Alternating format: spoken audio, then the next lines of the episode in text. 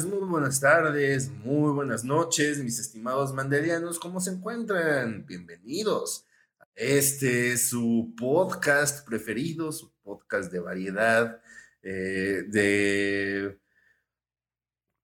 contenidos varios, de contenidos misceláneos. Eh, el efecto Mandela Podcast, yo soy su anfitrión en esta ocasión, es Emilio Garra. Y pues bueno, estamos aquí en el episodio número, la 29, la 29. Ahí 29. y pues aquí me acompaña como todas las semanas el, señor remake de este GOTI llamado El Efecto Mandela Podcast. señor remake. Uh, 78, ¿cómo te encuentras, mi estimado? Ah, muy bien, gracias por esa bienvenida tan inesperada. No pensé que fuera a ser el remake, quizá el remaster, tal vez. El remaster. el 2.0. Pero bueno, aquí, aquí ya puestísimos con este calor que ha estado haciendo calor el día de hoy bastantito. Este, aquí ya puestísimos para darle a este episodio 29, ya 29. Estamos a uno de los, de las, de los primeros 30. Ya nos estamos acercando a ese 50 cada vez más. Ahí va, ahí va. La maquinita que siempre sí pudo. Que siempre sí pudo, así es. La pequeña maquinita que siempre sí pudo.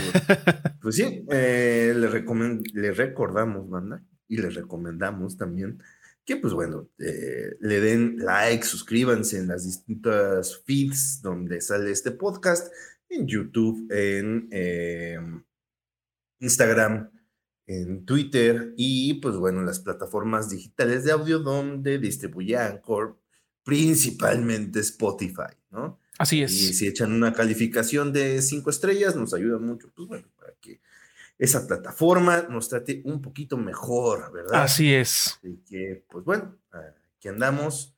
Y eh, esta semana les traemos un tema bastante interesante porque sí hemos visto como que a mucha gente le genera confusión porque son, y con justa razón, porque son como conceptos que de lejitos son muy similares, pero sí tienen marcadas diferencias ya cuando los vemos bajo la lupa.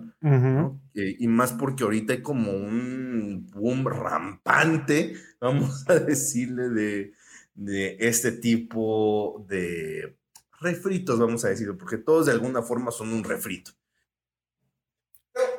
En distinta, de distinta índole, y estamos hablando tanto de los remasters, como de los remakes, como de los reboots. Exactamente.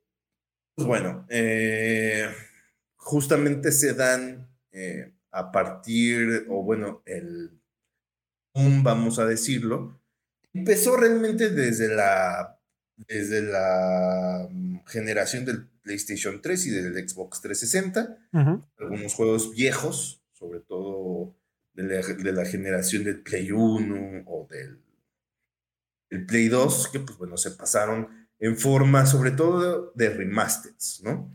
A, eh, a, la nueva generación, pero pues bueno, a partir del Play 4 y el Xbox One ya se empezó a ver también ahora la moda de los remakes y reboots, ¿no? ¿Qué? Porque hay que explotar esa nostalgia. Y son tratamientos obviamente que se le dan a juegos con cierta longevidad, pues bueno, para mantenerlos vigentes eh, lo más que se pueda, ¿no? Que pues, es más barato hacer eso que generar una idea nueva. Exactamente. Y pues ya sabemos que luego a los guionistas les da hueva pensar, entonces es más fácil, pues hazte un remake, un remaster, ya, salimos del hoyo. Exacto. Entonces, ¿qué es un remaster? ¿Qué es un remake y qué es un reboot?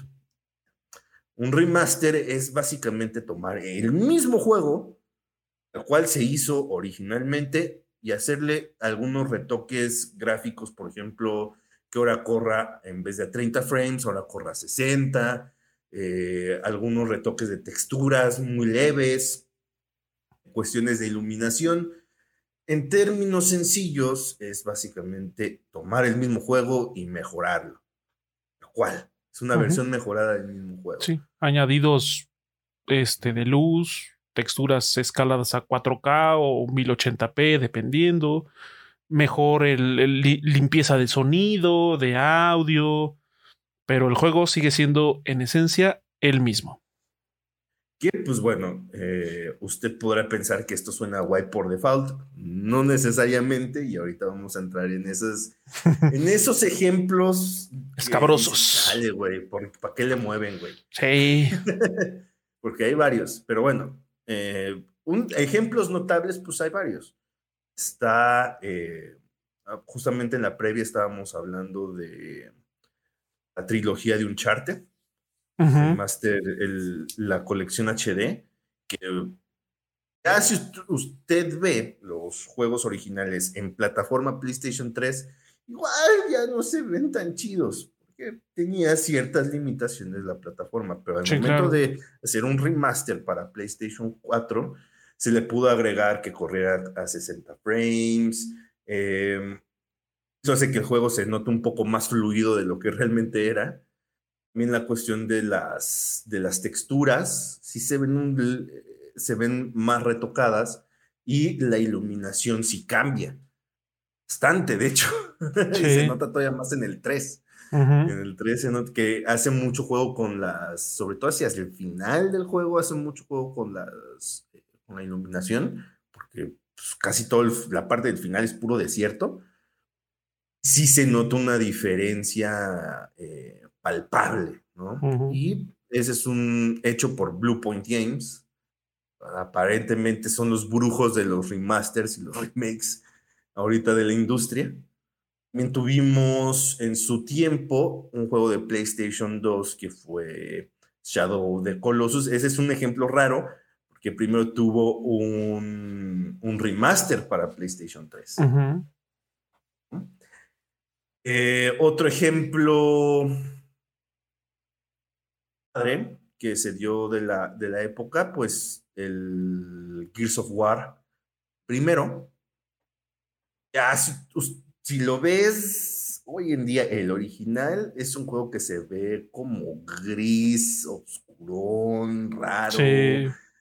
Ya se ve gachito. Sí, sí se ve gachito. No es un mal juego, ¿no? quiero decir que es un juego. Ya los años se le notan bastante, de hecho, al primer Gears, al de Xbox 360. Ah, claro, porque luego hay gente que siente que estoy ofendiendo a su mamá.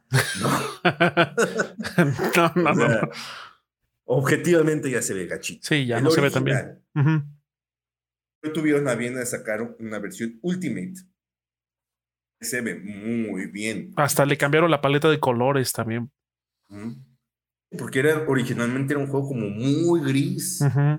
Y un, sí, como una paleta de colores muy grises y aparte muy pálidos. Era como muy oscura.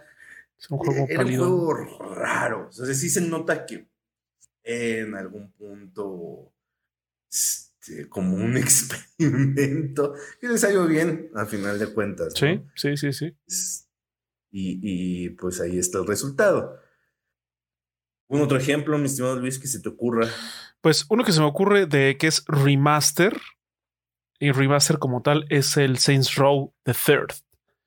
Ah, el, tercer Saints Row, que la verdad, o sea, el juego en sí, el del 2011, me parece que salió 2011, este, no se veía tan mal, o sea, eh, su estilo es muy caricaturesco, ese juego. Es un juego campi. Este, pero no se veía mal. O sea, si ustedes eh, juegan la versión de PC, que la verdad luego en GOG está hasta en 3 dólares, la que tiene todos los DLCs, o hasta menos la pueden encontrar. Eh, es un juego que se ve muy bien y no demanda mucho de una computadora. Pero el remake que salió hace creo que un par de años, quizá, eh, bueno, no es remake, es remaster. Hace, un par de años, entre uno y dos años, más o menos. viene un remake de Saints Row. Pero sí, viene un remake, pero. No es descentrada como tal. Sí, no. O sea, hablamos del remaster que fue este de Saints Row the Third. La verdad es que sí, le hicieron un lavado de cara bastante profundo. O sea, sigue siendo en esencia el mismo juego, pero lo que le ayudó mucho a, a ese juego en particular es este los reflejos y algo que se, que se le conoce como iluminación volumétrica. esta onda que, por ejemplo, si ustedes están, si, si en, en, en, el juego es una calle con faroles y es de noche, la iluminación volumétrica es este como haz de luz que tienen las diferentes, eh, que va el tono de las lámparas y que con el movimiento tiene un comportamiento pues que se asemeja a, la luz volumétrica real. Eso a ese juego le da una profundidad muy, muy, muy buena que por cierto, se los recomiendo. Es el, remaster del Saints Row the Third. Está muy chido. Y es un ejemplo que se me ocurre de un muy buen remaster de un buen juego. Uno también de los mejores que hubo, que en su momento fue como muy cuestionado porque no se sentía por qué salió back to back con el original. fue este, el de, de Last of Us que mm. tanto el original como el remaster salió en el mismo año, en 2013. Pero pues bueno, era porque pues mucha gente estaba mudando de pues a lo mejor otra plataforma o de no tener ninguna, comprarse, comprarse directamente un PlayStation, PlayStation 4. Pues hasta cierto punto se, se entiende por qué estaba ese remaster, ¿no? Que pues bueno, de por sí el original es un juego que se ve muy bien todavía, y eh, ahorita, hoy en día, el, el, remaster se ve, wow. Tiene mucho que lo jugué de nuevo para hacer un video. El juego aguanta todavía chingón y a mí me llamó mucho la atención que precisamente está el rumor de que le están haciendo un remake. Y es que, ¿por qué, güey? Es innecesario.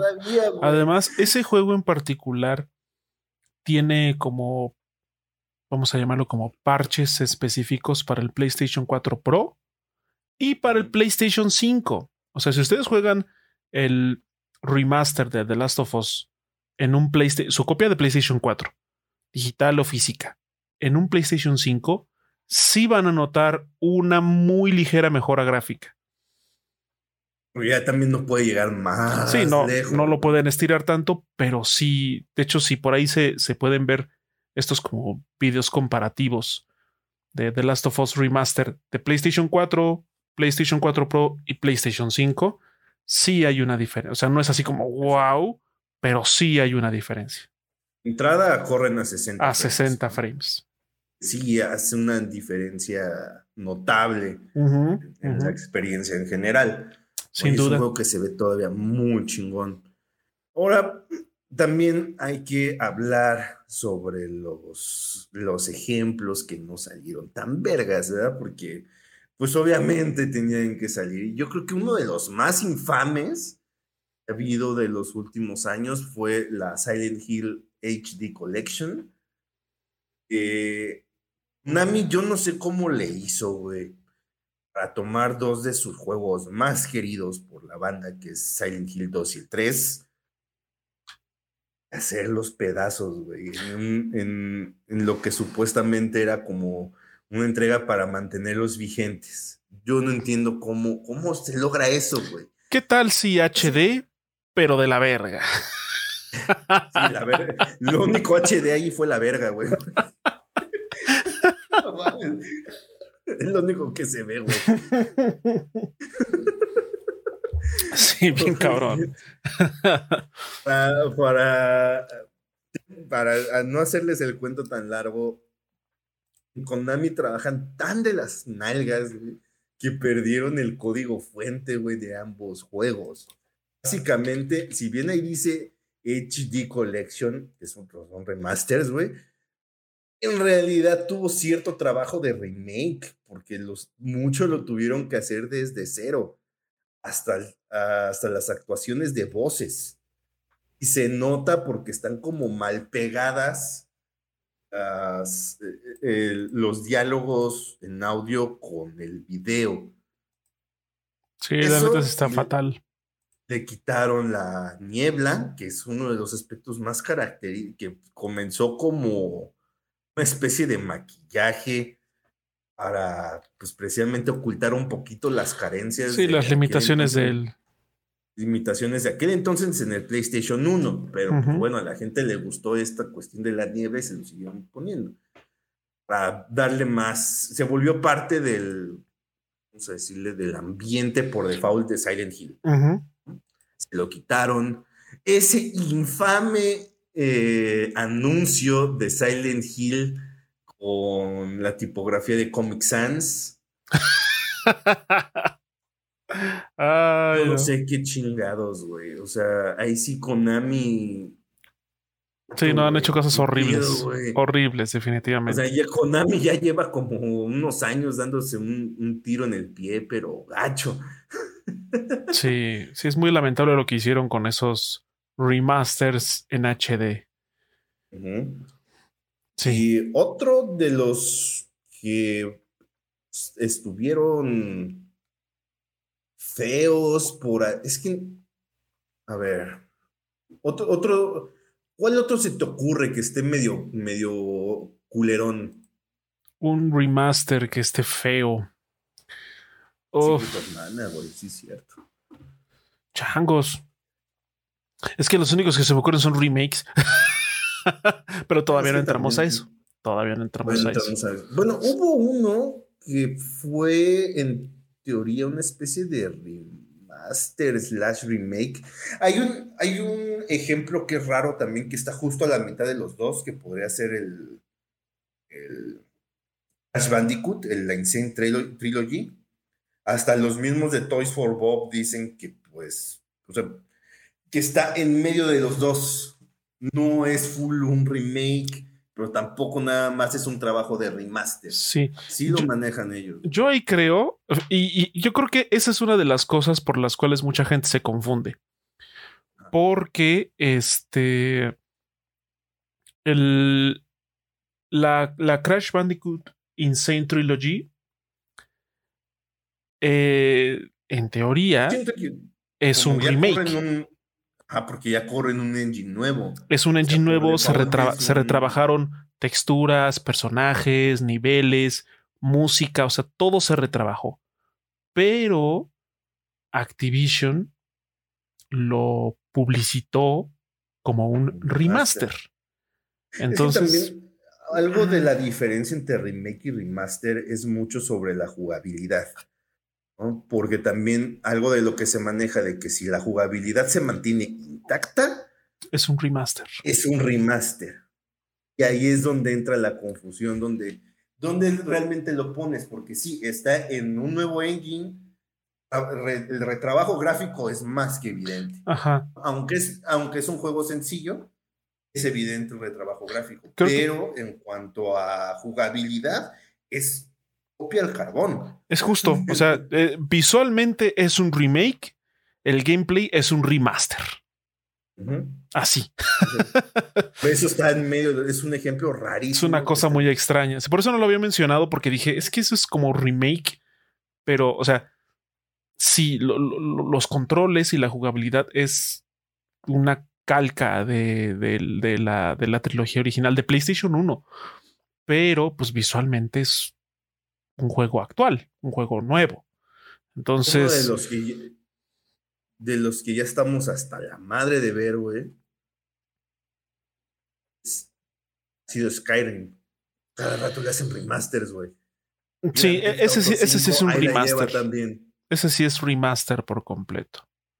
Que yo tengo una, yo tengo una queja, yo tengo una queja ahí con, con Skyrim porque supuestamente antes de que saliera esta edición de décimo aniversario, yo había visto un Twitter directamente de Bethesda donde decía que aquellos que, poseían la Special Edition, tanto para PC como para consolas, iban a tener el upgrade gratuito a la versión de décimo aniversario, cosa que no es verdad. Te cuesta ese upgrade. Y fue como de, mm. ¿Qué pedo? Pero bueno, independientemente de eso, ese juego ha estado. Ese juego salió la, la eh, Skyrim normal, luego la eh, Legendary Edition, y luego la Special Edition, y ahora la Anniversary Edition. es como ese juego del Residente del Mal 4, que desde el GameCube hasta nuestros días sigue saliendo en cada generación y seguirá porque se rumora un remake al estilo del 2 y, el 3. y aunque se haga el remake, aún así te van, porque obviamente sabe que hay gente que, le, que quiere jugar la experiencia original, que ya estemos en el PlayStation 6, güey. Sí. Entonces, eh, van a seguir vendiendo el, mismo puto juego, güey, créeme. Sí, sin duda. O sea, ¿ese juego es que es del 2004? 2000. Sí, ¿no? 2003, 2004, el... Es que es de cubo, güey. Sí, es como entre 2002 y 2004, por ahí. Por ahí. O sea, imagínense, salió en el cubo. Luego brincó al PlayStation 2. ¿Mm? Y luego brincó al PlayStation 3 y al Xbox 360. Ya ahorita está hasta para Oculus, eh, para Oculus Quest. Y para PC salieron también que la, la versión normal, y luego la HD, y luego la, la de Oculus, y luego la que, que, es prácticamente la misma versión que ahorita está en PlayStation 4 y Xbox One. O sea, ese juego se ha estirado y estirado hasta el cansancio. La verdad, hasta el cansancio. Sí hecho, uno de los culeros también que se me viene a la mente, que luego la gente no, eh, no sabe que existe, es el remaster que hicieron, es una especie de remaster que hicieron de Super Mario 64, pero para DS. Mm. ¿Por qué está culero? Porque el Super Mario 64 original está muy pensado para hacer mucho juego con el joystick y con eh, los botones C ir moviendo la cámara. Un DS no tiene joystick. Entonces, el movimiento de los personajes está culero. Que, ¿Cómo lo mueves con la misma fluidez que con el joystick con una cruceta? Sí, claro. No se puede. No, no, no. Entonces, sí. Eh, Son de esas metidas de pata que tuvo Nintendo al hacer sus ports a otras consolas. Al final de cuentas es un remaster port. ¿Sabes qué? Otro también creo que es, hablando de Nintendo, creo que también es remaster port, es justamente eh, Mario Kart 8. El Mario Kart 8 que salió para Wii. sí, ya, este, bueno. ¿Qué pedo, Nintendo? O sea, salió, salió, para Wii y luego salió para Switch la Deluxe que la verdad es muy sutil el... ¿Fue Wii? No, sí fue Wii U, ¿no? Fue Wii U, creo. Bueno, fue Wii algo. o sea, sí, sí, sí, he visto videos comparativos y sí hay una muy, pero muy discreta mejora entre el Mario Kart 8 y el Mario Kart 8 Deluxe. Sobre todo en la fluidez y, y lo vibrante de los colores. Pero básicamente, o sea, creo que es de esos remasters que son súper discretos, que no se ven tan agresivos, pero que ha funcionado muy bien. Tanto así que hace poco se anunció un paquete de expansión, un DLC con ¿qué? 48, 48 pistas nuevas que por el vistazo que, que, que se vio, la neta es que se ven medio gachitas en comparación con las que venían ya en, en, el, en la versión deluxe. Pero hey, son 48 pistas más. O sea. Yo solo tengo que decir algo de eso, de eso de Mario Kart. Ustedes de las personas que se queja de que cada rato están sacando Grand Theft Auto 5, güey, eh, en todos lados, aplaude esto, usted no tiene madre. Tiene un severo caso de incongruencia. un severo caso de incongruencia y eso se lo tiene que checar, güey. Cheques ese pedo, cheques ese pedo. está haciendo lo mismo con, con, Mario Kart. Sí, la neta. Yo pensé que iba a haber algún anuncio sobre un, un posible Mario Kart 9, pero miren, más pistas para el 8 Deluxe.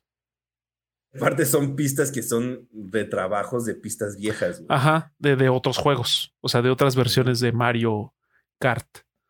O sea, hay, hay algunos que son, sí, son trabajo artístico importante de pues, cómo, ni modo que los pongan en las mismas pistas tal cual del primer Mario Kart.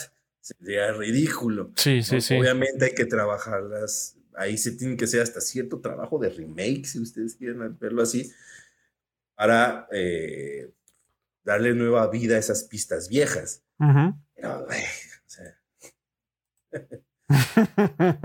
es el mismo juego, no mames. Tal cual, es el mismo juego.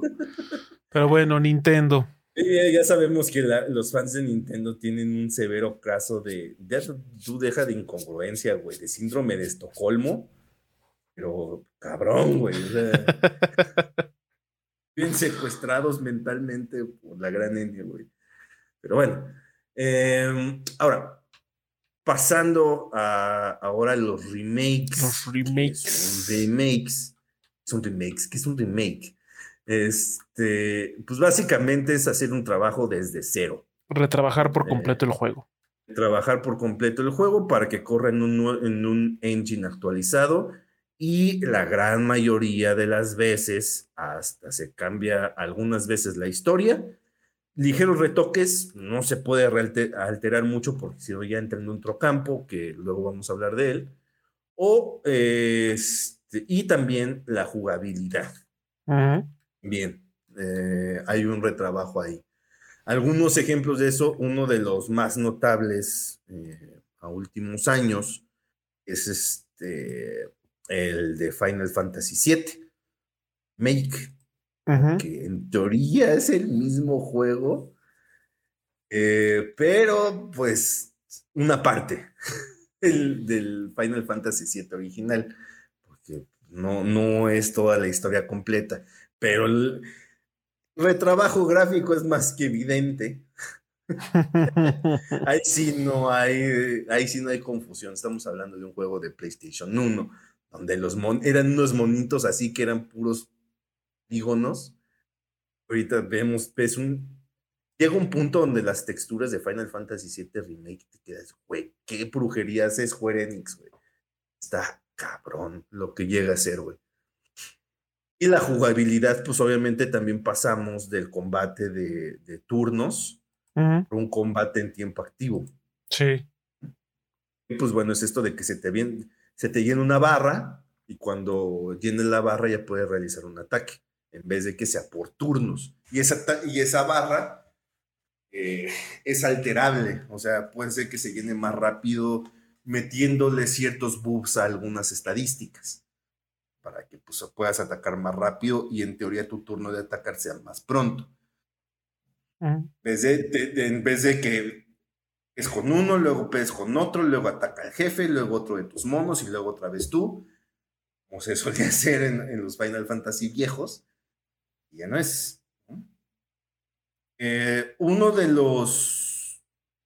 Ahorita se me vino a la mente uno de los culeros. Antes, vamos a ir aquí un poquito en desorden. Eh, uno de los culeros más famosos es Sonic the Hedgehog de 2006. Y eso fue porque la misma Sega lo eh, publicitó como un remake del Sonic original Hoy ya no nos acordamos, pero eh, la misma Sega dijo que ese era un remake del, Sonic original. Todos sabemos cómo salió ese juego. Roto hasta su madre. o sea, gráficamente hasta eso no se ve mal. Pero está roto, o sea, las mecánicas, es, es, la cámara es espantosa, la jugabilidad, la mejor forma de definirlos como narrativa emergente, vamos a decirlo así. Es un caos ese juego. Pasan, cosas que nunca te imaginas, güey. Sales volando y te mueres, güey. es, un caos. Un caos completamente. Uno de los chidos que han salido últimamente fue este Mon Souls. Demon Souls, sí. PlayStation 3, un juego ya viejo. Eh, que si no mal recuerdo, el primer Demon Souls, el único Demon Souls más bien original, salió en, este, en 2009. Si no mal recuerdo. Ahorita te lo averiguo. es del. Sí, es de principios del 2009, Demon Souls. 2009. Y ahora en finales del 2020 salió eh, de lanzamiento el PlayStation 5, el Demon Souls Make, que pues básicamente es el juego y también está raro porque pues en cuanto a jugabilidad es lo mismo. Pero sí claramente está corriendo en un engine nuevo que se nota a leguas. Sí, se retrabajó todo el aspecto visual y sonoro del juego, sin duda. A lo mejor puedes decir que también es una especie de remake. Si bien la jugabilidad a ojo de buen cubero es como la misma, ahorita con toda esta cuestión que le están metiendo al control, al DualSense, sí, sí cambia un poco la jugabilidad. es un remake como tal. Remake como tal, ¿no? Uno de los que también están culerones y, generalmente le duelen a la banda, porque pues es un darling, es Conquer Bad First Day. porque el, de Nintendo 64 es un darling. Una de esas joyitas de culto que toda la gente habla porque pues, es como... Es rare deschongado, completamente. Tal cual. O sea, ahí sí Rare le dieron rienda suelta, haz lo que quieras, mijo. Ya te lo ganaste después de hacernos ganar mucho dinero con Donkey Kong. Hay con Golden Eye. Entonces, haz lo que quieras. Hicieron Conker's Bad Fur Day. pues es de estos plataformeros colectatones muy clásicos de la época del Nintendo 64, pero que eh, Posteriormente se le hizo una especie de remake a este juego en la generación del Xbox 360. Y la realidad es que se perdió mucho de la vibra del original, como que le cambiaron la paleta de colores, se ve un poquito más raro, se ve raro, se ve, se ve un poquito desalmado. Y este este, también tiene mucho trabajo de censura el, remake que hicieron para 360. Porque la, cuestión de las groserías en Nintendo 64, y oigan lo que estoy diciendo en Nintendo 64, iba tal cual, sí decían las groserías. Cual, si lo pensamos, es algo muy extraño. Sí, para viniendo de Nintendo. Viniendo de Nintendo, güey. Yo creo que en esa época agarraron a los ejecutivos de Nintendo en sus cinco minutos Milky Way. no sé qué madres, güey. En condiciones normales nunca le hubieran dado el visto. Sí, no, no, no. Entonces no sé qué pasó ahí, pero lo más eh. extraño que en, una época de mucho más apertura del 360. no, pero creo que fue en la, en la primera Xbox el Bad for Day. Porque creo que fue eh, el, el remake fue en el 2004, por ahí. Desde la, la primera generación del, del, del Xbox, el Xbox OG. Xbox OG. Sí, porque de hecho ese lo tengo cuando lo regalaron una vez en, en los juegos de Gold y es del primer este. Bueno, es del primer. Aún así, o sea. Ese es del 2001. El remake es del 2001. Bueno, del primer, eh, primer Xbox. El primer Xbox. aún así es. Porque salió más cool. Se supone que tendría que ser una mejora notable, ¿no? Como ha pasado con otros de estos plataformeros como el Spyro. Salió bueno, ¿no? ¿Y por qué este no? ¿Y por qué lo censuran? Siendo que pues en teoría en Microsoft no tienen ese tipo de prácticas. Ahora sí se lo tomaron muy en serio de que fuera para niños. Eh. para niños. Para niños. Ah, sale una ardilla, ¿no? Es para niños. Es para niños. es, una ardilla caricatura, así que inocentes. Pobres diablos. Otro de los que salió culero a, últimas fechas y que la gente también le dolió porque es también esas joyitas de culto.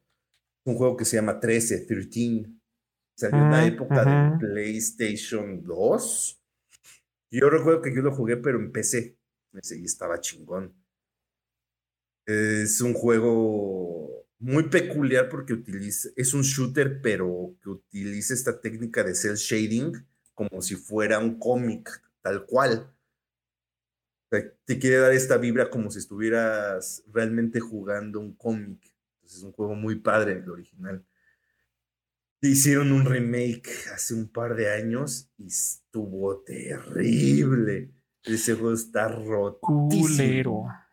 Culero con ganas, ¿no? Perdió toda la vibra. No, no, no. Ese no lo toquen. Si de alguna forma pueden jugar el original, porque seguramente de estar en GOG en Steam. seguramente. Jueguenlo. Aparte, está súper barato. Costar como 20 pesos a lo mucho. Jueguenlo, si pueden, jueguenlo. Son, es un muy buen juego. No sé, ¿algún otro remake se te venga? Sí, hay uno que salió para el Xbox Live Arcade, ya del 360, que es un remake del Príncipe de Persia del 89, el original, el de MS2. La neta, ese remake está, y es un remake porque literal está retrabajado todo, los modelos de personajes, los escenarios, los enemigos, este, eh, todo el aspecto sonoro. O sea, es, es, un juego, me parece que es del 2000. Ese habrá salido que en el 2009, por ahí. Este. Ah, pues igual ahí como de aniversario. Eh, y la verdad es que es un muy buen juego. O sea, incluso la, vista así como lateral eh, se mantiene. Obviamente, pues tiene profundidad y efectos de luz y demás. Y, la verdad es que siento que ese juego pasó muy, muy, este, muy desapercibido, sobre todo pues porque salió en la plataforma arcade de, Xbox 360. ¿no? Deja eso, o sea, yo siento que también el problema de ese juego es que eh, la fórmula original de Prince of Persia, así como tú lo comentas, la vista lateral y los brincos milimétricos y aguas, no te vayas a caminar por los putos picos. este es muy poco, como tiene muy poco appealing como a generaciones más modernas. Sí, sí, también, o sea, es, es, un, es un juego que su, su propuesta y todo, pues obviamente sí se ve bastante desfasada para el tiempo que salió, que fue en el 2008, 2009. Pero aún así creo que la verdad es un juego que vale mucho la pena es muy bueno y su precio base creo que es de 130 pesos. O sea, tampoco es que sea súper caro. La neta está, se ve muy bien. Otro que también se, eh, que creo que salió un muy buen remake fue la trilogía de Spyro, la Reunite Trilogy. O sea, ese juego se trabajó igual todo desde cero.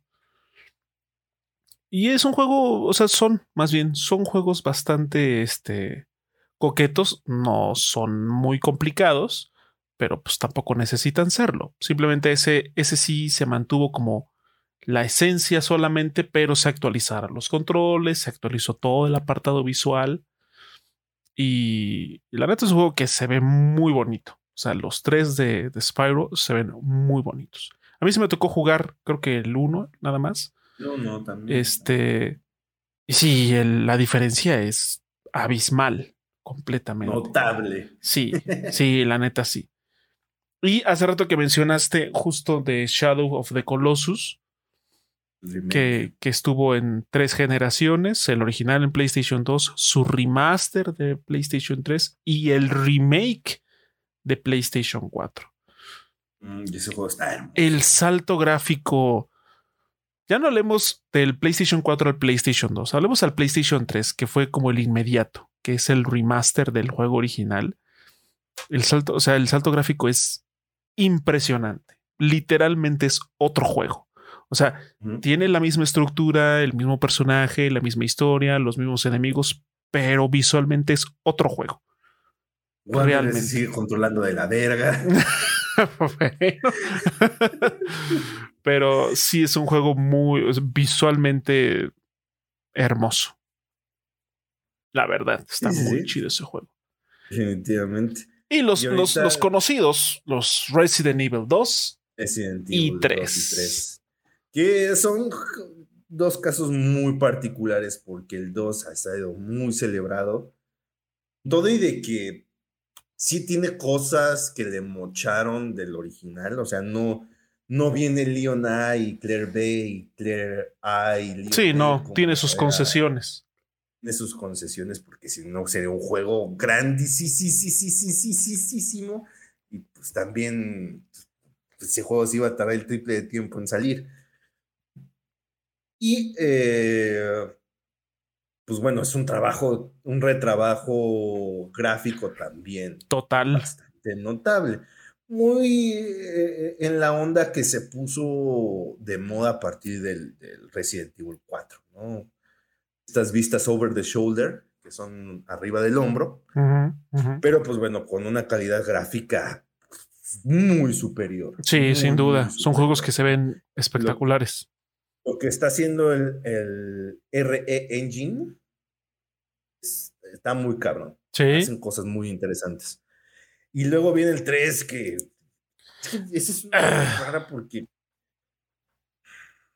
Si hubiera sido un muñón del 2, que no mames, hubiera estado de huevísimo, güey. De huevísimo, porque ese juego se ve muy chingón y se juega también muy chingón. El problema es que te dura dos horas. Está excesivamente recortado. O sea, como bien dijo Emilio, si bien a Resident Evil 2 le quitaron cosas, no le quitaron tanto a nivel, o sea, más bien yo creo que a Resident Evil 2 le quitaron opciones de juego. No le quitaron grasa, güey. Ajá. Pero, por ejemplo, o sea, te dejaron el bistec así bonito. Al Resident Evil 3 lo partieron a la mitad y te dieron retazo. Huesito, güey. Te dieron el huesito ahí con tantita carne pegada, güey. Sí, güey. Y es muy triste porque se ve muy chido ese juego. A mí en lo particular no me hizo tanto ruido el, el, rediseño del Nemesis. Dije, eh, está bien, se las compro. Pero ese juego te lo acabas en dos, tres horas. Y ya, y ya. Ese, juego tendría que haber sido un muñón del 2, pero Capcom, siendo Capcom, quiso ser muy ambicioso. Lo vendió a full price. y lo peor, lo peor es de que, hace no mucho, hace no mucho salió un dato que Resident Evil 3 Remake ha vendido y sigue vendiendo bastante bien. Es que quién sabe cómo estén manejando esa, esa estadística, porque recordemos que hay un bundle que te vende el 2 y el 3 a precio reducido. Sí, claro. Entonces, mm, pero no lo especifican. Independiente, o sea, sí. Un comprador como nosotros sería, bueno, no tengo los dos, me compro ese bundle y lo podría meter como una estadística de, ah, mira cómo se vende este Resident Evil 3. Esa es la maña de Capcom. O sea, que está diciendo, es que Resident Evil 3 Remake se ha vendido muy bien. O sea, sí, pero dudo mucho que sea de copias individuales.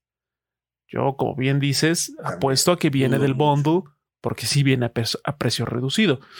Independientemente de eso, eso puede ser una pequeña alerta de por parte de Capcom de que va a decir, ah, a la gente no le importa tanto que el juego esté recortado.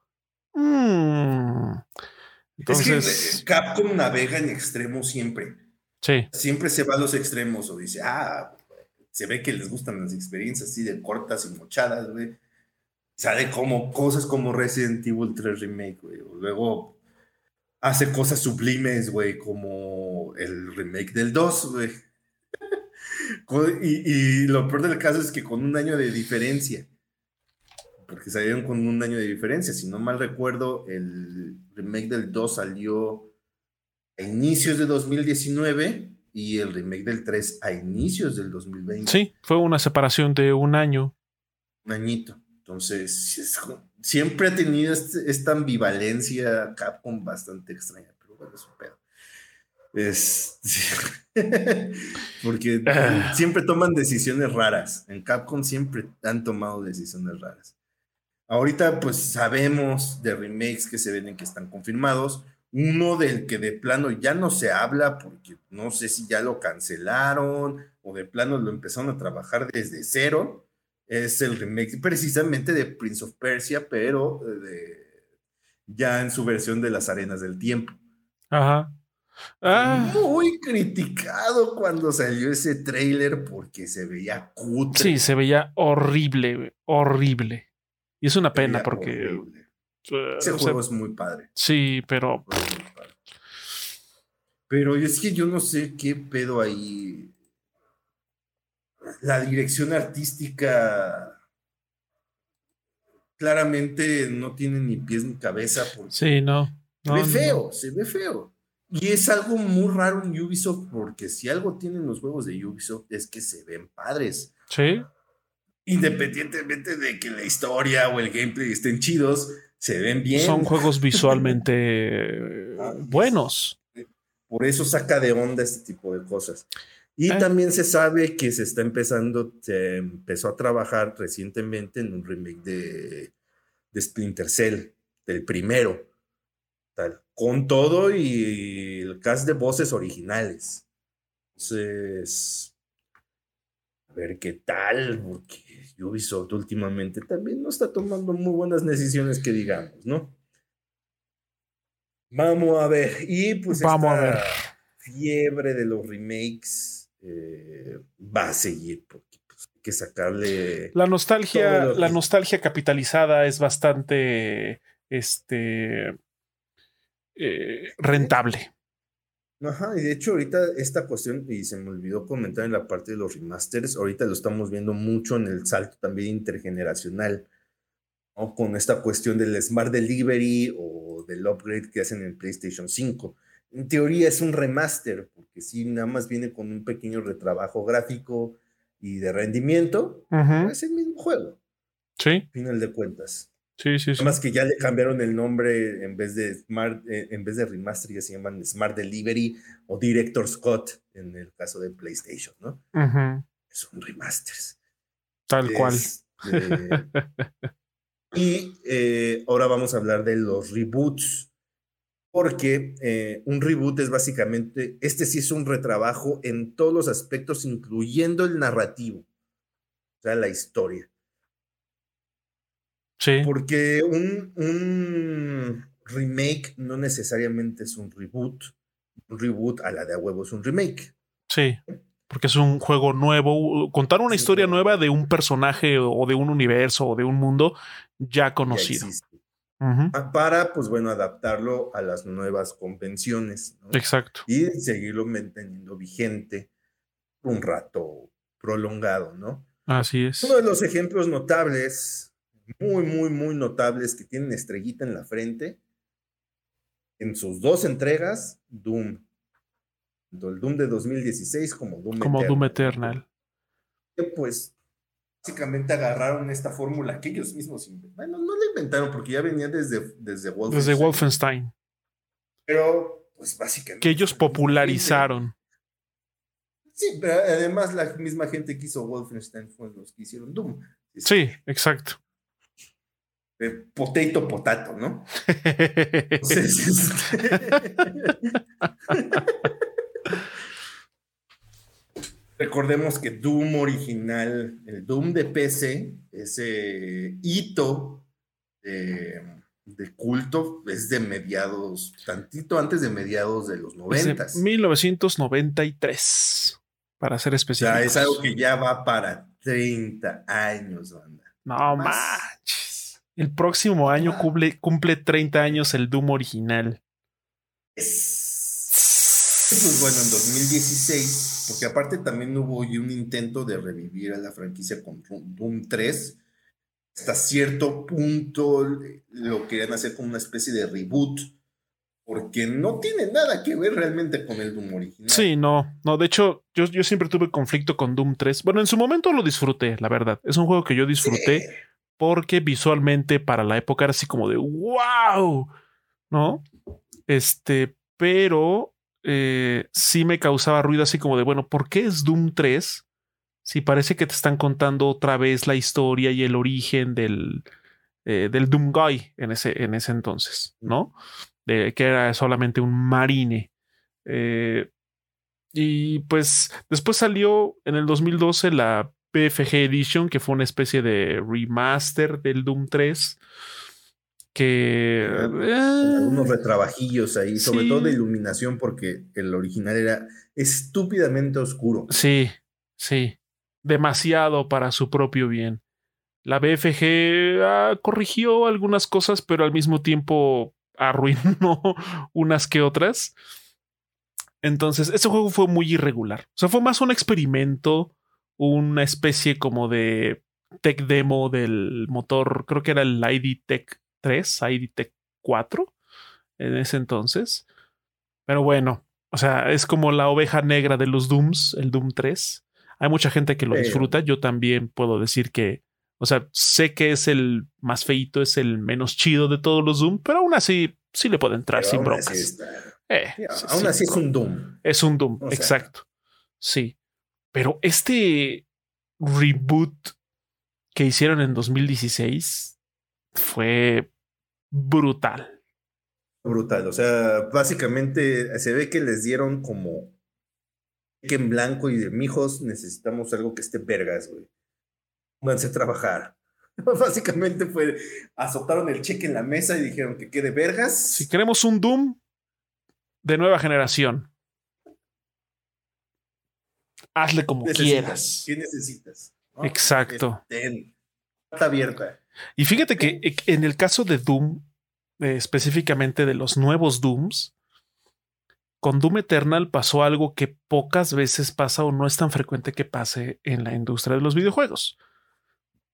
Que una secuela, una continuación de un reboot de un juego de hace ya veintitantos años esté mejor que su entrega anterior. Yo me atrevo a decir que Doom Eternal, Doom, Eternal es más y mejor Doom 2016. Definitivamente. fue es el mismo concepto en esencia.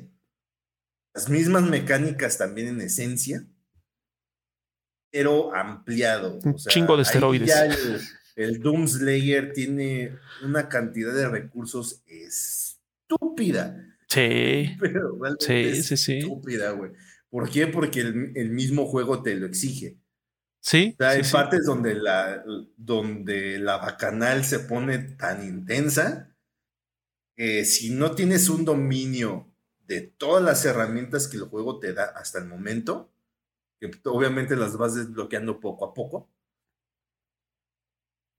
el juego te da violín por todos lados. No, y además algo, algo que en lo, en lo personal me parece un súper acierto de ambos Dooms, Doom 2016 y Doom Eternal, es que pese al salto gráfico de gameplay y en, en todo sentido, sí se siente, o sea, tiene esa vibra del Doom clásico del Doom de 1993, de enfrentarte a hordas y hordas de demonios. Las armas alocadas, porque también es muy de Doom que tengan estas pinches armas locochonas.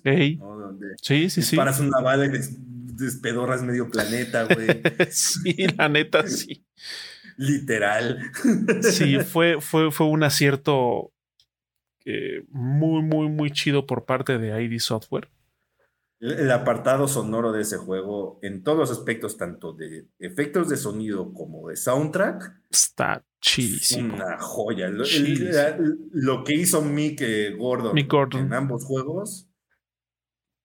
Y respeto, señor.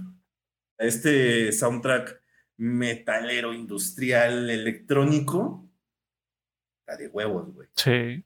Super huevos, ¿no? Y aparte los efectos de sonidos crujen chido. Sí, esas Glory Kills, uff. Sí, se sienten gloriosas, güey.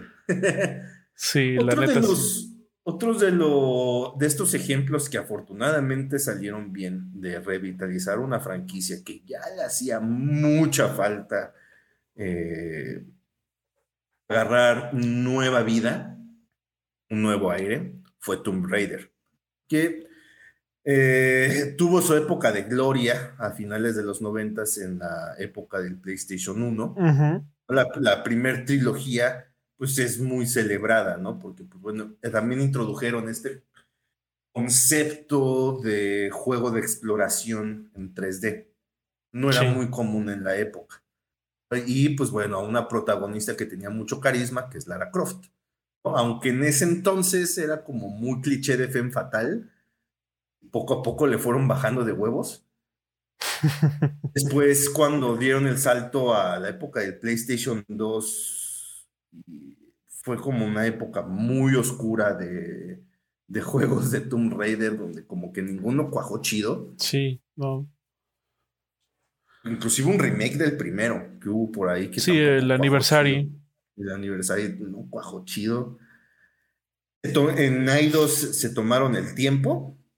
Bueno, vamos a retrabajar toda la fórmula. Todo. Y salió una de las joyas de la corona que es este, Tomb Raider, pero con este, lo que le dicen la Lara sobreviviente, la Lara Survivor. Este, que salió en la época del Play 3, Xbox 360, sí, hacia el final de la 2013, 2012, 2013, sí. Que es que también luego luego tuvo una la Definitive Edition. sí es una versión muy superior y ustedes lo pueden ver en videos comparativos y son dos versiones sí se nota una diferencia. Sí, la Definitive Edition es mucho mucho mejor. Y posteriormente también es de estos ejemplos raros donde tuvieron una muy buena secuela. El Rise of the Tomb Raider es una muy buena secuela. Muy buen juego. el Shadow no tanto. Lo que pasa es que Shadow. Eh, o sea, Shadow está muy chido en cuanto a la expansión de escenarios y diversidades. En cuanto el gameplay también lo siento como más eh, es el mejor, que, el, mejor en cuanto a gameplay. el, Shadow. El, gameplay de Shadow está súper refinado, sí se nota como una evolución del primero, de Rise y de Shadow. Es como de el gameplay va mejorando, empieza a tener más carácter. Pero el problema de Shadow es Lara, Croft. sí, sí, es la neta. O sea, es que problema eh, en el primer juego no se nota tanto a partir del Rise of the Tomb Raider, tomaron la decisión de poner una personalidad bastante irritante a Lara. Muy como que ella por alguna razón siente que todos le debemos todo por salvar al mundo cuando nadie se lo pidió. y que ella debe de cargar con esa pesada losa de salvar a este pinche planeta pedorro pero desde amiga, nadie te lo pidió, ¿eh? O sea, fue tu pedo, güey. Exacto. Y llega un punto en el 3, güey, al inicio del juego, y eso no sé spoilers, es en el mero inicio, donde hasta su mismo compañero, un güey que se llama Jonah, que ese es de los pocos que todo el tiempo te caen chido porque... Es un buen personaje. Es un buen personaje donde dice Lara, no todo el mundo gira alrededor de ti, ya bájale de huevos, güey como que se queda así como verga, güey. Sí. sí, es cierto. Es que además también eh, esta, ese reboot de Tomb Raider, de alguna manera también fue una especie de respuesta al éxito que estaba teniendo Uncharted en PlayStation. Quería, eh, de alguna manera se buscaba un multiplatform que, bueno, un multiplataforma que en un inicio fue de exclusiva temporal para Xbox, que pudiera de alguna manera... Pero nada más fue el Rise. Ajá. Los demás salieron normal. Que salieron normal, pero el Rise sí fue de, de, exclusividad temporal. Pero bueno, a final de cuentas, un multiplataforma que pudiera, no sé si competir, pero sí que pudiera aprovechar el éxito de Uncharted pero obviamente pues en más plataformas. Y sí, es muy evidente las similitudes que hay entre los juegos de Tomb Raider, la trilogía de, Square Enix y Crystal Dynamics, con la saga de Uncharted. O sea, los, los comparativos son más que evidentes. Pero aún así, tienen su propia personalidad no se juega de la misma manera un Uncharted 3, un Uncharted 4 que un Rise of the Tomb Raider o Shadow of the Tomb Raider. Son juegos completamente diferentes pese a sus similitudes. Y es lo que también los hace como su propia cosa. A pesar de Lara. A pesar de Lara, porque eh, eh, el problema de ese juego es Lara Croft. Y eso yo sé que suena como muy irónico, siendo la protagonista Pero pues ahí el problema es definitivamente la personalidad de Lara. En cuanto a cuestiones de gameplay y a cuestiones gráficas, no hay ninguna queja en lo absoluto. Pero sí, yo siento que para una posterior entrega sí deben de, de trabajar mucho el, esta cuestión de los, este, personalidad de Lara. Sí, sí, sin duda. Sí, como que llegó un punto donde ya se quedó un poquito corta, la verdad. de hecho, aquí en el, en el chat en vivo, Mr. Chuckser dice: Me gustaría que Tomb Raider se tomara más su tiempo para establecer sus antagonistas, sobre todo porque sus antagonistas son organizaciones muy grandes con mucha historia de trasfondo.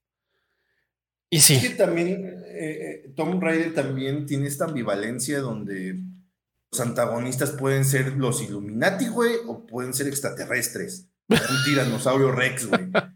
Entonces,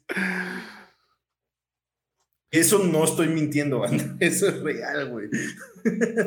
Es que sabes que el problema, el problema de, la Trinidad, que es como la organización eh, villana de la saga de Tomb Raider, por la saga más reciente.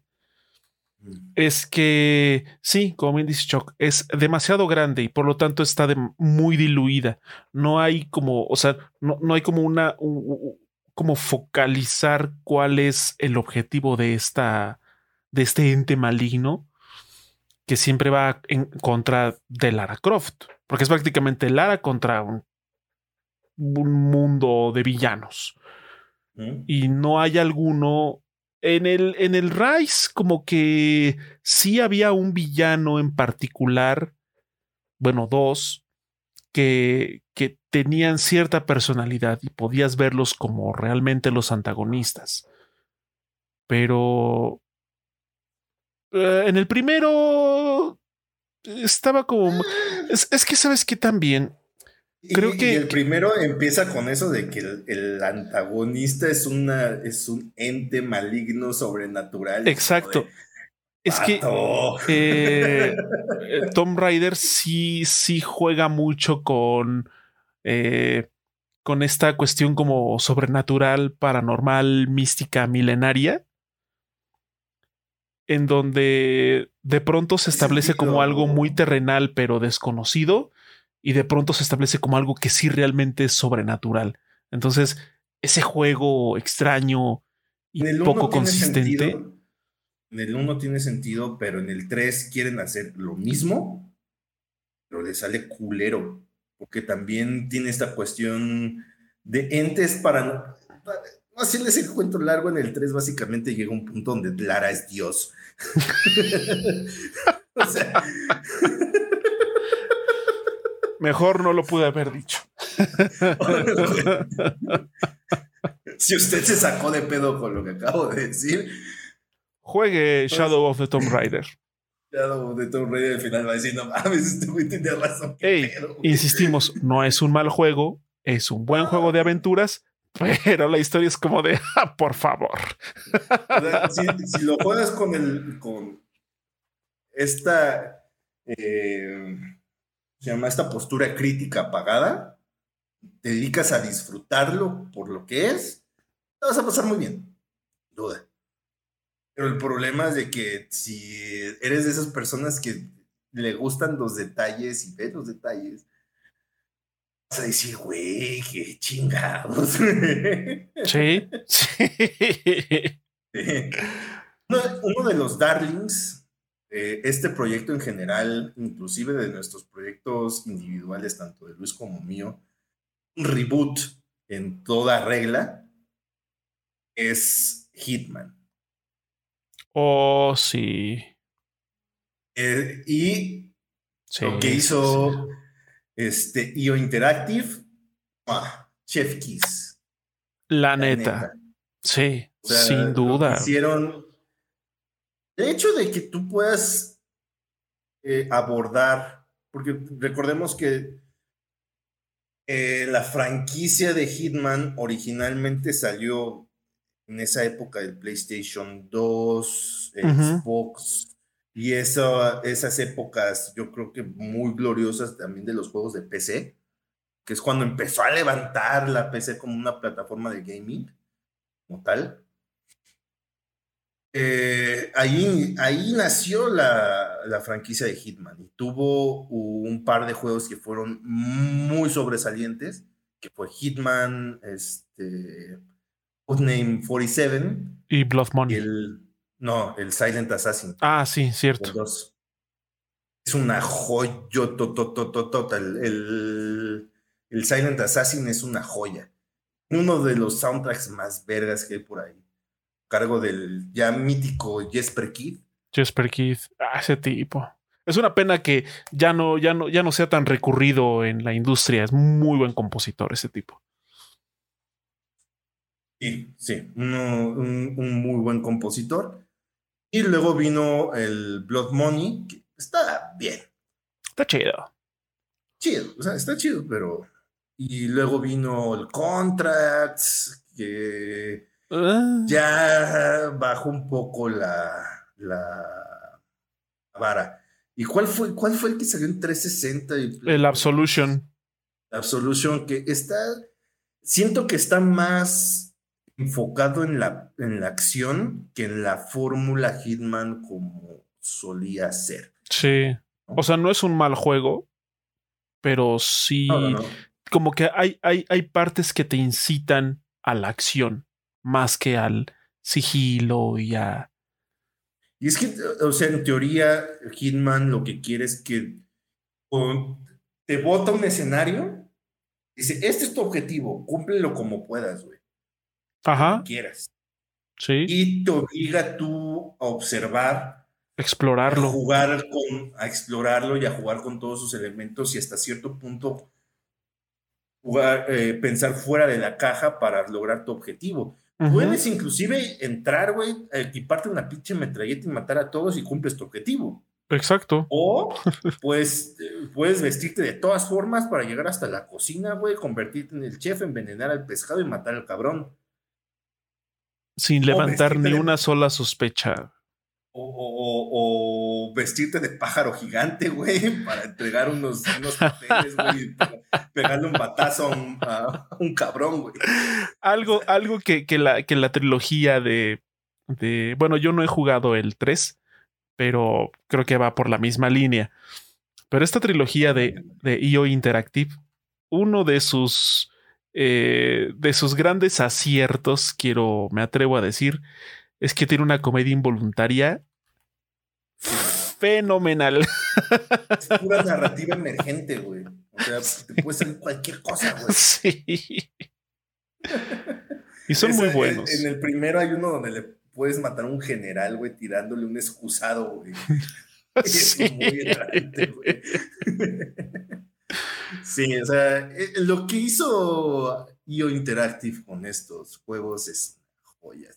Se ve que aman mucho su franquicia de Hitman de hecho, ahorita tienen un, quieren, van a hacer un juego de, de, James Bond. Que se ve que va para largo, pero van a hacer un juego de Bond. Entonces, si meten mucho como de estos elementos de Hitman, pero con una capa de pintura de James Bond. Y con sus, con sus ya famosísimos gadgets, se antoja para algo bastante interesante. Efectivamente, o sea, ahí sí puedo, puedo verlo completamente. La neta apruebo con toda violencia. Y es que además, o sea, independientemente de, de, lo, de los de lo buenos juegos que son, visualmente también son una gozada. O sea, estos juegos de Hitman visualmente son hermosos. Muy bonitos. Otro de los reboots que también salió muy padres fue este reboot eh, de Ratchet y Clank. Salió para PlayStation 4, que es un reboot del, juego de PlayStation 2, donde sí se retrabajó, sí tuvo un trabajo, un retrabajo importante en cuestión de narrativa. Sí. Es un juego ah, padrísimo. ese juego está padre. Pero tiene la cuestión de que sí se siente un poquito viejo.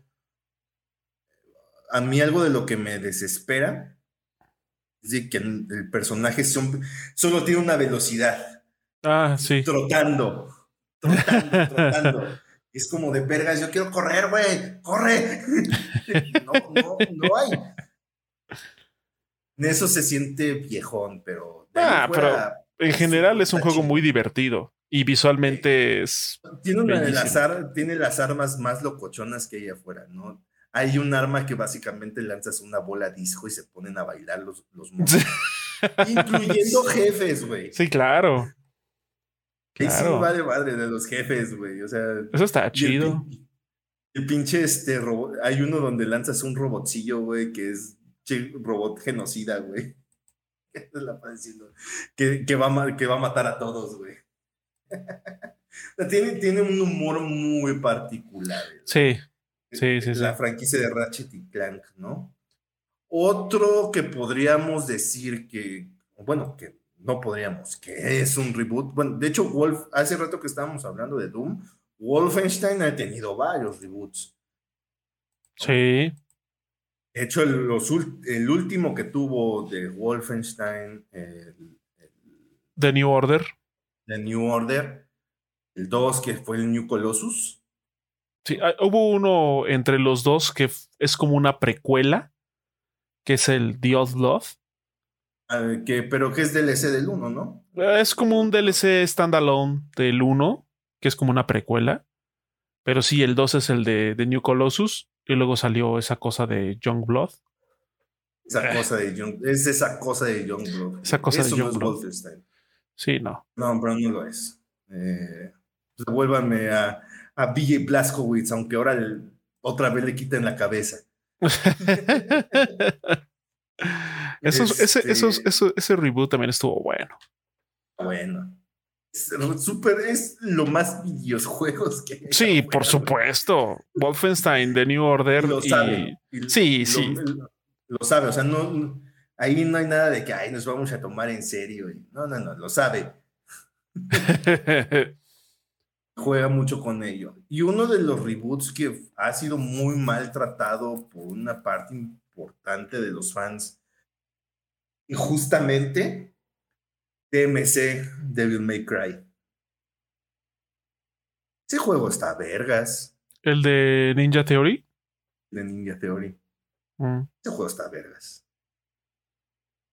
Y la gente, como no es el Dante de cabello blanco, la gente se volvió loca y, y, chilloteó y trató muy mal ese juego. Siento que ese juego está chido. Yo la verdad es que soy muy ajeno a la saga de Devil May Cry. Pero... Eh, suele pasar.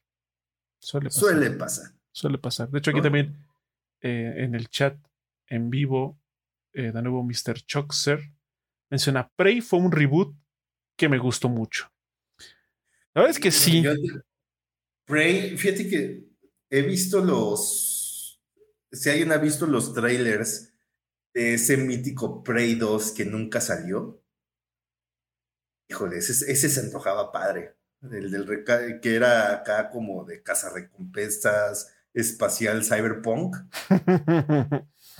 se veía padre, güey. Y luego nos dieron la chingadera esa de Prey que, que tiene a los, a los monstruos del lodo. Pero fíjate que, que, o sea, comparándolo con el Prey original, que la neta estaba medio gachito. O sea, tenía lo suyo, pero el, Prey de. De este. Ay, ¿qué compañía fue la que le hizo? Ah, pues este Arkane. Arkane Studios. Que, que hizo el, el, reboot de, de Prey. O sea, la neta eh, tiene sus detalles, pero sí creo que la jugabilidad y visualmente el juego está muy chido. Quizás se le eh, eh, la vara que se puso sus previos y sus trailers fue le jugó muy mal en su contra, sin duda. Pero es un juego al que vale la pena darle una oportunidad. Prey de, de Arkane. Creo que salió en el 2017, 2016, por ahí. cuya expansión no estoy diciendo que sea un mal juego, pero si comparas con el concepto. Ah, sí, claro. Prototipo. Justo, justo. O sea, le jugó muy mal. Mucho más atractivo. Le, jugó muy mal los trailers y los previews de Prey respecto al juego ya como tal, el juego final, sin duda. Pero eh, vale la pena eh, darle una checada, así como dice el buen Mr. Chuck. Eh, que de hecho el DLC por ahí, este, ha, habido comentarios de que el DLC está más chido que el juego base. Yo no he llegado a ese DLC, pero habrá que ver. Habrá que ver. No te lo manejo. sí, no, no, te lo manejo, carnal.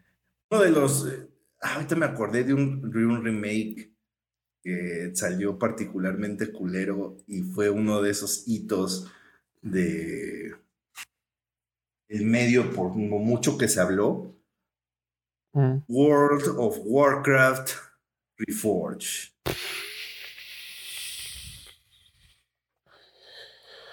Ah, esas son palabras mayores. Ese juego puso. Fue gasolina y el cerillo a la vez. Sí. Horrible. Horrible en todo sentido es el ejemplo de cómo no hacer un remake de un juego eh, popular e históricamente importante. Ahí está. Es como no se deben hacer las cosas. No, no, no, no, no. Así es. Si usted, si usted no sabe de lo que estamos hablando, busque en YouTube gameplays de World of World of Warcraft Reforge. Incluso vea también estos videos comparativos de ese juego con su versión original. A pesar de que la diferencia de años y de estilos sí es, es este, bastante eh, palpable, es muy evidente, pero también la calidad. también la calidad es muy... los ejemplos de, de reboots también que salieron bastante bien no sé bien dónde ubicarlo, pero siento yo que es un reboot. Final Fantasy XIV. Porque había salido un Final Fantasy XIV que fue un fracaso. Tal.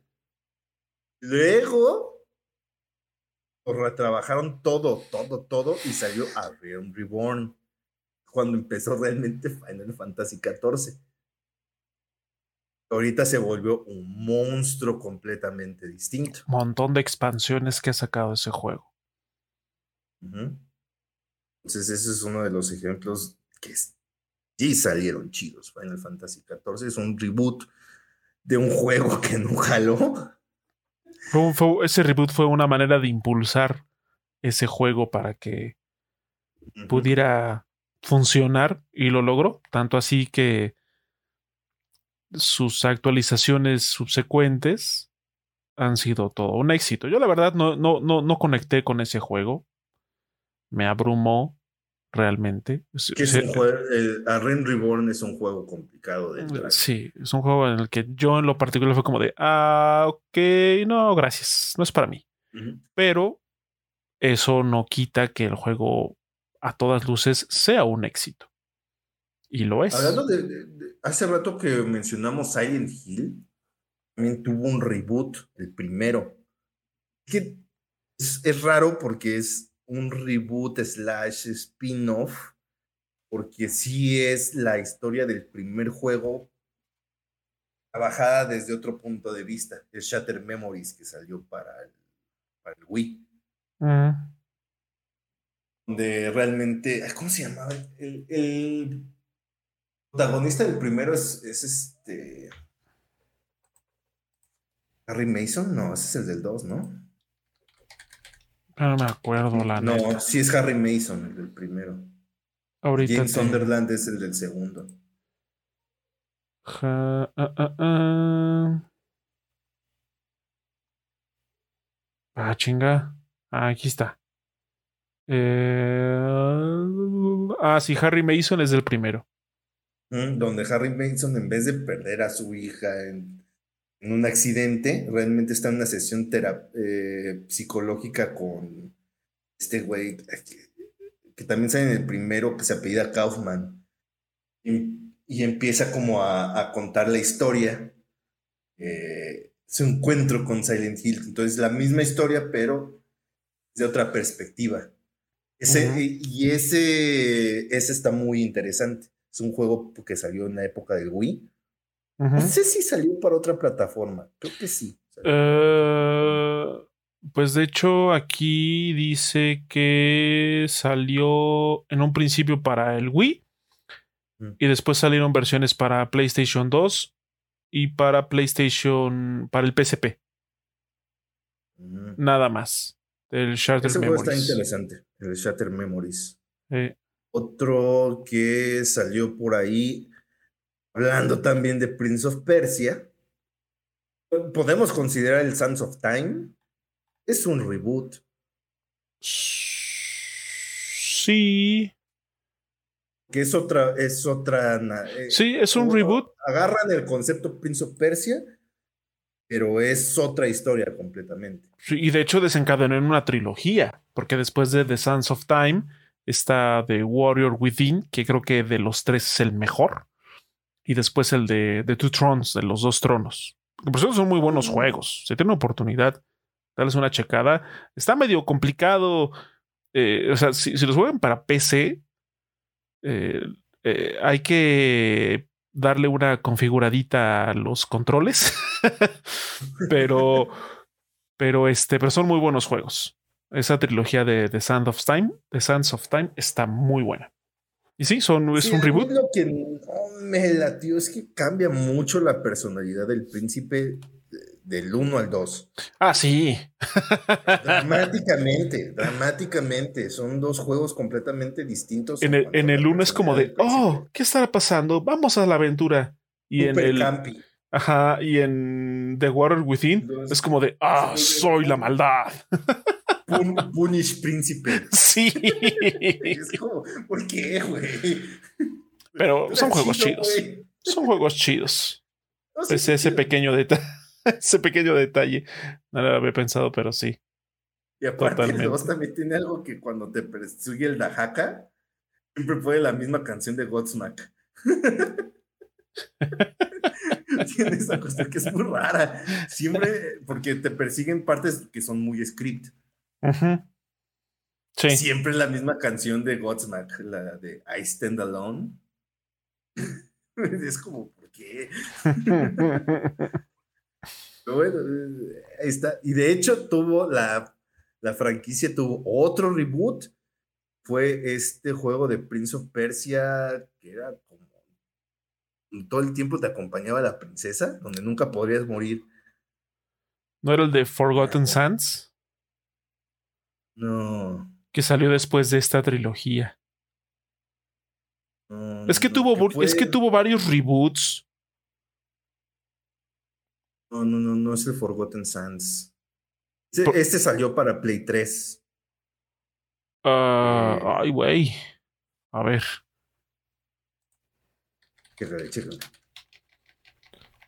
Y creo que nada más es Prince of Persia. Es que hubo, un, hubo, un, Prince of Persia así pelón de nombre que salió para PC hace ya un chingo.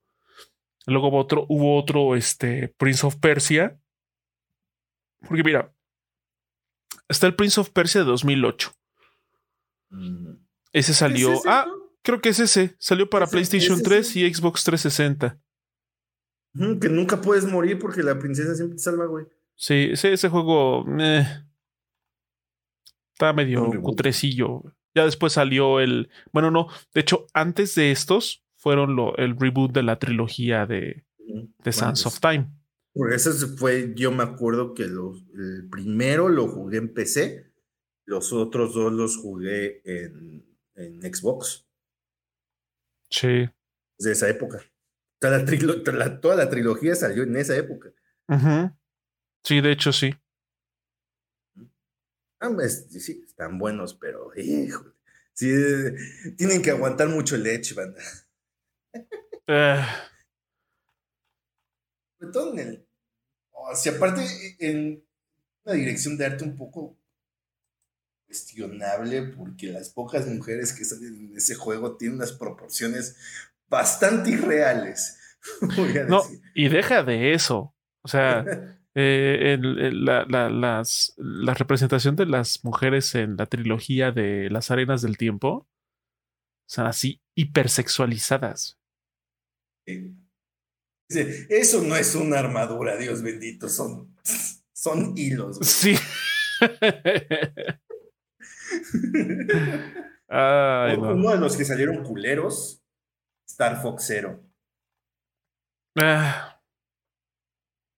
Es un reboot del 1. Oh boy. Oh boy. Miyamoto no quería que saliera esa madre. Ay, no, esas pequeñas.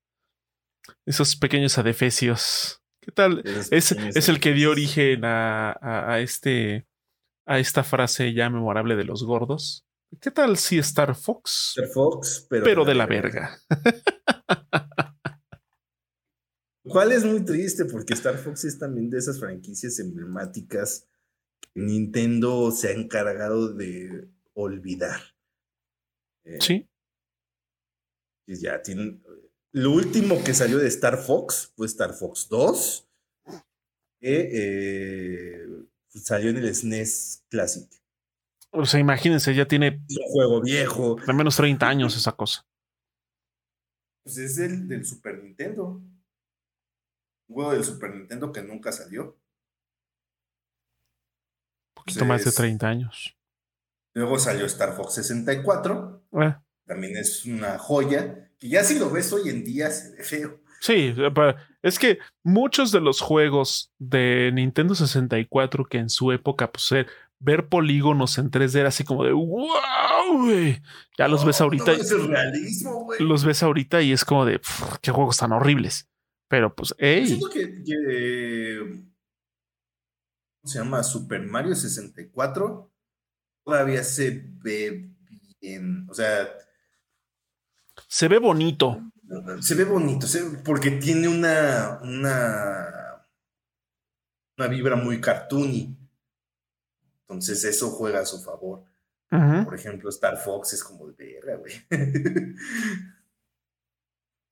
La pequeña tragedia de Star Fox.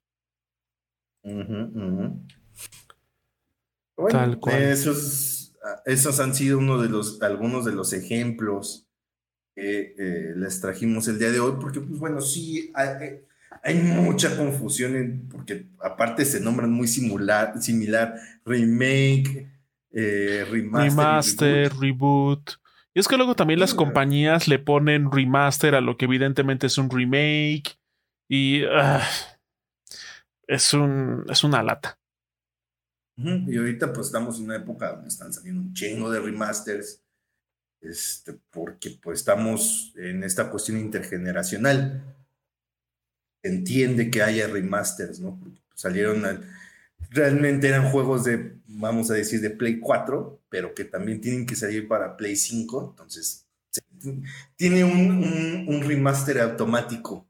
Sí. el momento que lo pasas. No, y además, e, esta, esta cuestión de los remakes y los remasters eh, es algo que empezó a hacerse notar en la generación del Xbox 360 y el Play 3 tuvo y, llegó a tener así su, su super apogeo en la generación pasada, en el Xbox One y PlayStation 4. Fue así como, boom, remake, remaster, remake, remaster, remake, remaster.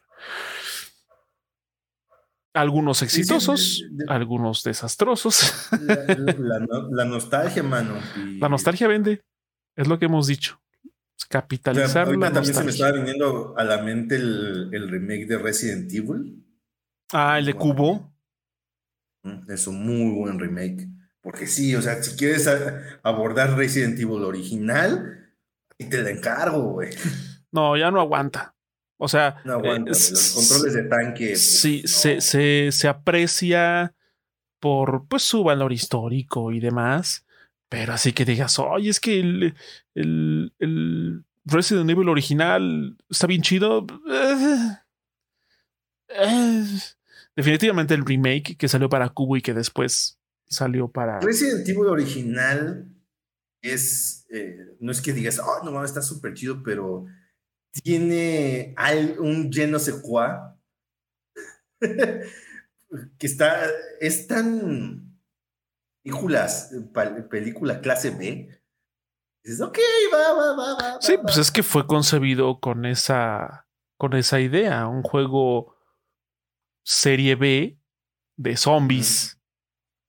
Y pues. Un diálogo súper trillado. Sí, o sea. está tan hecho al ahí se va. O sea, no es que no le hayan puesto cariño, sino por las limitaciones de la época, las limitaciones de presupuesto y las limitaciones creativas, eh, que los diálogos los tuvieron que grabar como muy por separado. Se nota. O sea, los diálogos como que tienen muy poca congruencia. Interacción, sí. Un poca interacción entre ellos. Sí, sin duda. Lo mismo de que lo tuvieron que grabar a, como se pudiera. Y mucho como a los japoneses creen que hablan los americanos, ¿no? Eh. Estoy, a peor. o sea, no hubo un trabajo así de que, pues bueno, es un juego de, sobre americanos, que lo haga un equipo, vamos a poner americanos a que armen eh, el guion. No, fueron japoneses que hablan inglés, pero pues no manejan el slang eh, de los gringos. Sí, sí, Se nota huevos, es un, es un inglés muy de diccionario y los pocos como chistoretes están muy culeros. Todos no sabemos el Jill Sandwich. Pero aparte de ser un producto de su época, pues también el, eh, eh, este aprecio que se le tiene a la versión original, pues también va potenciada por la nostalgia. Porque muchos de nosotros lo jugamos, fue quizá de los primeros juegos de consola ya en 3D que, que fueron un boom y fueron un fenómeno. O sea, no estoy diciendo que, que juegos de Mario Bros. anteriores y demás no lo hayan sido. Si no estamos hablando fuera de, de Nintendo, ¿no? Ya en una. Resident Evil se volvió un putazo. Sí, sí. Así que no es que haya inventado el término survival horror, porque ese ya existe desde antes. Sí. Pero lo popularizó. Sí, lo hizo, lo hizo, eh, lo hizo estar en la mirada pública. ¿No? Y ahorita que he estado en mis tiempos libres, porque ya van dos veces que PlayStation Plus regala juegos de Call of Duty. Primero fue el, se llama Modern Warfare, el remaster. Luego regalaron el, el 2, el Modern Warfare 2, también remaster. Y los he estado jugando en mis tiempos libres. Yo no soy mucho de Call of Duty, la neta. Más que nada porque en el en, el multiplayer soy una papa. Ahí sí es de que si le entro me van a hacer pedazos. Pero en la campaña dije, bueno, vamos a entrar a las campañas. esos juegos se ven todavía muy bien. Sí. Bien se ven esos pinches juegos. Creo que ya son juegos viejos los dos. Sí, el Modern Warfare 1 es del 2007, creo y el Modern Warfare 2 es del 2009, 2010. Y aguantan. Aguantan, se ven muy bien. Se escuchan muy bien y todo. Eh, y en cuanto a gameplay, es el prototipo de shooter.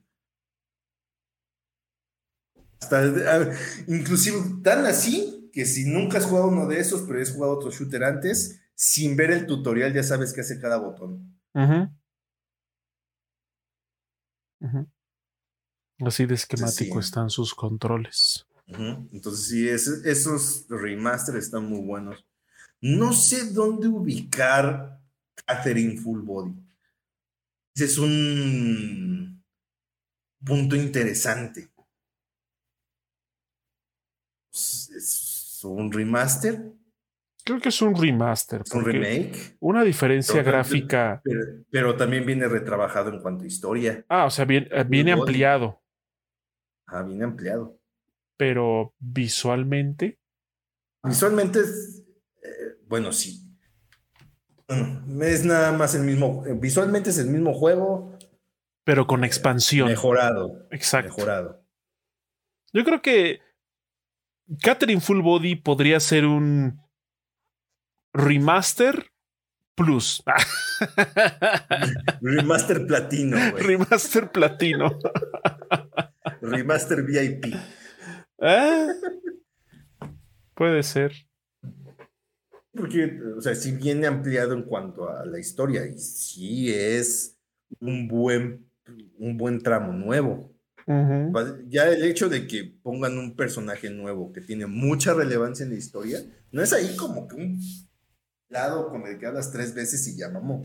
No, es alguien relevante en la historia. Una entrada nueva. Pues podría ser de esos, de esos ejemplos que están en el limbo del remaster remake. Sin eh. duda. Sin duda, sin duda. Entonces, la cuestión aquí, manda es que jueguen Hitman. Sí. Jueguen Hitman. Todo esto fue para que jugaran Hitman. Hitman 1, Hitman 2, Hitman del 2016, Hitman 2 y pues jueguen Hitman 3. Supongo que también está chido. No le he entrado, la neta. Hacen lo mismo, güey. Pero espero. Entonces, está chido. Espero que esté bueno. ajá, ajá. Entonces, sí, esos juegos se los recomendamos muchísimo, se van a divertir mucho. Bueno, también depende qué tanto ustedes sean de tomar la iniciativa por sí solos, porque ese juego sí es de como puedas. Si buscan, si buscan que en el juego de Hitman haya algo que los guíe a dónde ir y qué hacer, no. Es nada más, hay un blanco, hay un tipo que se llama tal y lo necesitas matar hay otro tipo que se llama tal y no necesitas matar. Y están en esa casona gigante a un lado del risco en la playa. Y tú estás en el parque. Fiesta. Ajá, te tienes que colar en la fiesta. ¿Cómo? es estúpido. como puedas, y, puedes hacerlo de tantas formas como te sea posible. Vestirte del payaso, güey, meterte en el pastel, güey, irte a la torre del agua de sniper, güey o sea, eh, es, un es un juego que no, no te guía como tal, pero las posibilidades son muchísimas, muchísimas. y de hecho, ese juego, es, eh, esa trilogía de Hitman creo que es de las de esas que tienen un alto grado de rejugabilidad. O sea, a lo mejor en tu primer pasada un nivel lo mataste así, el tipo lo, ahorcaste en el baño, ¿no? Pero en la otra lo vas a, a envenenar y lo vuelves a jugar y ahora vas a hacer que explote algo cuando pasa cerca de un florero. Y en la otra lo vas a tirar por el risco. Y así. O sea, puedes jugarlo de muchas maneras diferentes. Muy buenos, muy buenos. Y aparte del humor está, porque es puro, como dijo Luis, es un puro humor involuntario. Involuntario. Buenísimo. Hay una misión, es que no me acuerdo si fue del 1 o del 2, creo que es del 1 donde al final puedes vestir de maestro de yoga, güey, para a uno de los objetivos ser su maestro de yoga y ponerse a hacer yoga juntos al borde de un risco, güey. Creo que es en el... En el 1. Ay, güey, no me acuerdo. Creo que fue de X. Bueno. Que si, tienen el 2, güey, en automático también les, les permiten descargar las, las misiones del 1. este, entonces, le puedes dar instrucciones de qué poses poner. En una parte donde la morra dice, ah, qué bonitas vistas, que no sé qué. Y puedes activar un diálogo del 47 que diga, ah, sí, son unas vistas como para morirse y pegarle una patada y tirarla por el... Tirarla por el risco. Ay, no. Esos, esos momentos que solo Hitman es capaz de proporcionar.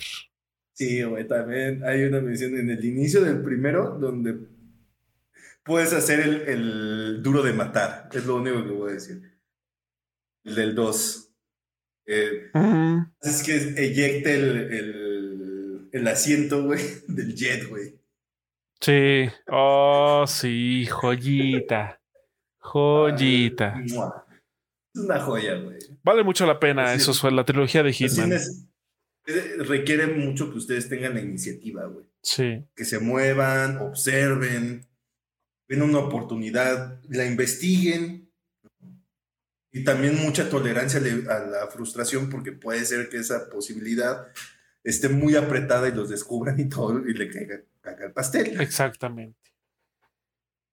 Pero bueno, eh, ese es la, el tema de hoy. Espero que eh, hayamos podido ayudarles a aclarar este panorama, sobre todo en esta época donde está de moda ese tipo de cuestiones, donde cada semana hay un remaster, un remake nuevo.